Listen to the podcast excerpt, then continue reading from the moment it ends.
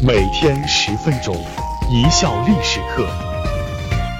大家好，我是主播小麦。一个时代的斯文，清华的终身校长梅贻琦，作者江城胡子。一九六二年五月十九日，清华校长梅贻琦过世时，由蒋梦麟等人组成的治丧委员会随即撰祭文，写下：“呜呼，天之将丧斯文语。”胡夺我先生之素，评价之高亦可见一斑。按照汉语的表达传统，所谓斯文，往往是指有被人们认同的涵养、礼貌、教养，有尊重他人的内在意思。把斯文用在他的身上，已不单是评说个人层面的内向修养，而是在追忆一种当时岌岌可危的大学精神和气质。梅贻琦是两岸清华任职最长的校长，其中北京十七年，台湾新竹七年，共计有二十三年，被称作唯一的终身校长。他此间一直在倡导和力推学术自由、教授治校、中西融汇、古今贯通、文理渗透、名师荟萃、鸿儒辉映等理念，推动了独立之精神、自由之思想的落地。并使之沉淀为一种传统。梅贻琦，字月涵，祖籍江苏武进。梅贻琦一八八九年生于天津，一九零四年成为天津南开学堂的第一期学生。一九零八年，他以全校第一的成绩毕业，入保定高等学堂就读。一九零九年，他报考首批庚子赔款留美生，在六百多名考生中，以第六名的成绩被录取。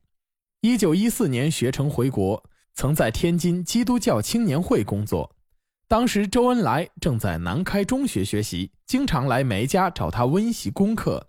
随后加入清华，历任清华学校教员、物理系教授、教务长等职。一九三一年至一九四八年任清华大学校长。一九五五年在台湾新竹创建清华大学，并任校长。清华大学前身是一所留美预备学校，颇有名气，但无学术地位。著名经济学家陈岱孙回忆，一九二九年他到清华教书时，清华已经有两年大学班了。那时的清华报名人并不太多，例如录取一百五十名学生，报名不过四百人左右。而梅贻琦任校长不到十年时间，清华便名声鹊起。在他任校长之前，清华师生赶校长、赶教授是家常便饭，校长在任时间都不长。有人问梅贻琦有何诀窍，梅说：“大家倒这个倒那个，就是没有人愿意倒霉。”梅贻琦任校长后，奉行教授治校原则。清华大学教授会由所有教授、副教授组成，其权限包括审议改进教学及研究事业以及学风的方案。学生成绩的审核与学位的授予，从教授中推荐各院院长及教务长。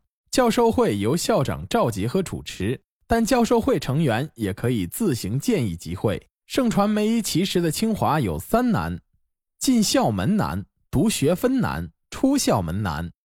任何一门课五十九点九九分的成绩也要重读，没有补考。然而绝对公正。梅贻琦出任清华校长期间，奠定了清华的校格，为清华大学做出了不可泯灭的贡献。他与叶企孙、潘光旦、陈寅恪一起被列为清华百年历史上四大哲人。翻阅同梅贻琦相关的历史材料，都提到他的行事性格和原则：寡言慎行，低调含蓄，刚毅稳重。那些与他有过交往的人都有堪为深刻的印象。时间长了，他们习惯喊他“寡言君子”。梅贻琦也常说：“为政不在多言，故立行何如耳。”这样一句在中国历史上被数不清次引用的话，言者何其多，但真正身体力行的却是凤毛麟角。一九三八年，清华、北大等高校西迁昆明，组成西南联合大学。梅贻琦在联大主持校务期间，得到云南省主席龙云的帮助。龙云之女报考联大附中落榜，龙云让秘书长到梅贻琦处疏通，秘书长欲言又止。龙云怒道：“你还站着干什么？”秘书长小声答：“我打听过了，梅校长的女儿梅祖芬也未被录取。”龙云愕然气消，但他不死心，亲自登门拜访梅贻琦。梅贻琦没有马上表态，而是留龙云在家吃饭，请联大教务长潘光旦作陪。席间吩咐潘光旦派人晚上为龙云的孩子辅导功课，以便明年再考，并言明家教费用由龙云出。在这样的人面前，龙云只好答应。不少人都能回忆起梅贻琦的律己。他做清华校长时，取消了原有的一些校长特权，不再让学校为他家中工人付工资，并拒绝领取包括手指在内的一切免费供应。联大时期，梅贻琦以身作则，起草公函用废纸，封存学校配给他的汽车，辞退司机。一九三九年以后，受日寇侵略影响，昆明物资极度匮乏，联大的师生只能简单的维持生活。一天，有一批学生要毕业了，他们邀请梅贻琦给他们讲最后一课。梅贻琦非常高兴学生们如此信任，就和教务定好了上课时间。这一日该是上课的时间，同学们都提前半个小时来到了学校。可临近上学了，梅贻琦还没赶来，同学们开始有骚动议论。就在这时，教室门开了，梅贻琦气喘吁吁地跑了进来，然后走上讲台。站在那里大口喘气，一位女生上前递了他一杯水，问他去哪儿了。梅贻琦笑了，对大家说：“我刚才在街上给我内人的糕点摊守摊，他去进货了。可他办事不力，我告诉他八点我有课，他七点半还没回来，我只好丢下摊跑来了。不过今天点心卖的特别好，有钱挣啊。”梅贻琦笑着说。一席话说完，他的脸上挂着得意的笑容。可学生们好多都默默擦起了眼泪。原来大家都知道，梅贻琦非常廉洁。刚出任清华大学校长，他就破了以前的规矩，把校长能享受的免交电话费、免费米面供应、冬天免费拉两吨煤等补助全都撤销了。可这样一来，他一家的日子就过得很紧巴了。没办法，他的妻子不得不做些糕点卖，以补家用。而梅贻琦经常在下班时去接他的妻子，然后把摊车推回家。有时空闲还要帮着妻子卖。一九四一年，美国空军来华抗日，急需大量翻译。梅贻琦号召联大外文系的男同学参军。一九四三年，他又动员所有应届四年级身体合格的男生去当美军翻译官。在此期间，梅贻琦的儿子梅祖彦虽然还不到四年级，却提前参军。女儿梅祖彤也随军做了护士。到了一九四五年，后方大学生被征调为翻译官的有四千人，其中联大的学生占了百分之十，为中国的抗日战争做了突出的贡献。一九四八年，南京国民政府派来的专接胡适等人的飞机名单中没有梅贻琦，有人劝他也争取搭乘，但他竟无动于衷。后来，专门接梅贻琦等朱教授的飞机到达。他从容不迫地提着一架打字机，拿着两本书走上飞机。当时一起同行的张启军为此写道：“在生死存亡的关头，都一直保持着尊贵不群的风格，这才是中国读书人的最高修养。不愧是个人物。”一九五零年，六十一岁的梅贻琦赴纽约管理清华在美基金，每月薪水仅三百美元，生活捉襟见肘。一九五四年。梅祖彦在美国毕业，决定返回大陆。梅贻琦尊重儿子的选择，你回去我赞成，但我自己还想在外面看看再说。一九五五年，梅贻琦决定回台湾创建新竹国立清华大学。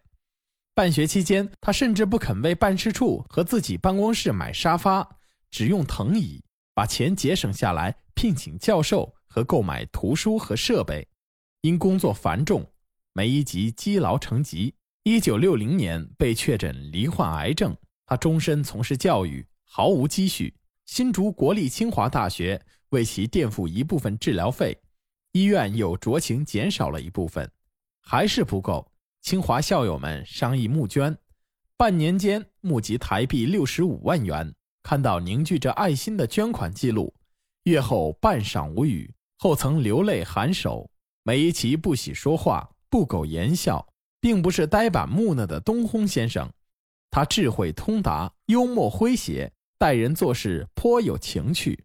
梅贻琦一生文章写的不多，演讲更少，但是平时阅读的范围很广，涉及理科专业的书刊物经常研读，对物理学、工程学等研究发展的新动态、新成果了如指掌，对隶属人文科学、社会科学的史学、地理。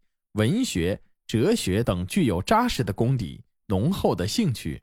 他的床头常年放着英文版的《读者文摘》与王国维的《观堂集林》，再忙也要挤时间去看。因此，他讲起话来引经据典，见解独特，知识面的广博丰富，也使他与不同学科、不同领域的学者、教授都能谈得拢，相交融洽，舒畅。梅贻琦爱好广泛，爱听音乐、吟诵诗词、欣赏字画、集邮等。对室外活动，像打球等，也十分喜欢。由于他无论是清华亦或西南联大，都是临危受命，身负重任，宵衣干食，许多的爱好都无形中被舍弃了。集邮是他坚持最久的。他写字台抽屉里放着几大本集邮簿。里面是各种各样精美漂亮的中外邮票。同样集邮的儿子梅祖彦抵制不住邮票的诱惑，常常偷偷去翻看。梅贻琦看到了就会责备一句：“对你说过不要翻我的东西。”然后抽出几张邮票给儿子。梅祖燕窘迫之余又不胜欢喜。梅贻琦特别喜欢种花，在清华大学时特意在家门口开了一小块地种花。或清早，或傍晚，忙里偷闲，松土、拔草，乐在其中。到西南联大后，驻地局促，只能在屋檐铲出一小片土，种种花草。有一次，夫人韩永华生病了，他就将种的花一枝枝剪下，拿进卧室送给夫人。不管是著述、才华，还是恋爱、婚姻，相比其他同时期的知识分子。梅贻琦生前经历的故事性都显得颇为平淡，除了在西南联大期间发表的《大学一解》，他没有惊世的著作和才华，也没有轰轰烈烈的恋爱，同妻子简单相遇相识而直接走入平静的婚姻。所谓大学者，非谓有大楼之谓也，有大师之谓也。相较而言，长期以来，梅贻琦身上最被广知。影响最远的是这一句话，有时会被简化成大师论。梅贻琦的主见也是一般人难以企及的，他会毫不犹豫地保护清华的学生、教师。国民党要对具有吴晗托夫雅号的吴晗管教管教，梅贻琦就让人通知吴离开清华。他甚至主动找到中共地下党干部问：“你们的人都躲得怎么样了？”梅贻琦先生的热度比较低。除了政治原因，再就是趣味性太低，没有拍桌怒骂当局人的快意江湖，没有风花雪月的情感波折，没有诙谐幽默的名人语录，有的只是一个四平八稳的梅校长。作为教育家，梅校长自然鼓励的是勤勤恳恳学习，而不是空谈口号的政治运动。在当时的环境下，外忧内患，学生运动的高涨。常常让梅贻琦陷入进步学生对抗的夹缝中，但他从来不反对风起云涌的学生活动。他的心里有一个该怎么做的标杆他其实并不希望学生们赤手空拳去搞政治运动，但他只是把自己的意见仅仅作为一种意见，而不是命令。学生不听取他的建议，被抓了，他去保释、劝解；再被抓，他再去谈判、去保释。依旧不禁止、不参与、不干涉，这可不是随随便便就能做到的。梅贻琦以其行事风格、真诚、坚守和魄力，奠定了清华大学的早期发展。他成长为国内最受人瞩目的大学之一，在抗日战争时期，同北大、南开一起创下了西南联大的辉煌。然而，与做出的贡献相比，梅贻琦被人熟知的程度轻了太多。即便是在前些年一股国民热的潮流中，有研究热，有出书热，有演讲热，他的身影也只不过是悄然而过。感谢大家的收听，本节目由一笑而过影音工作室出品。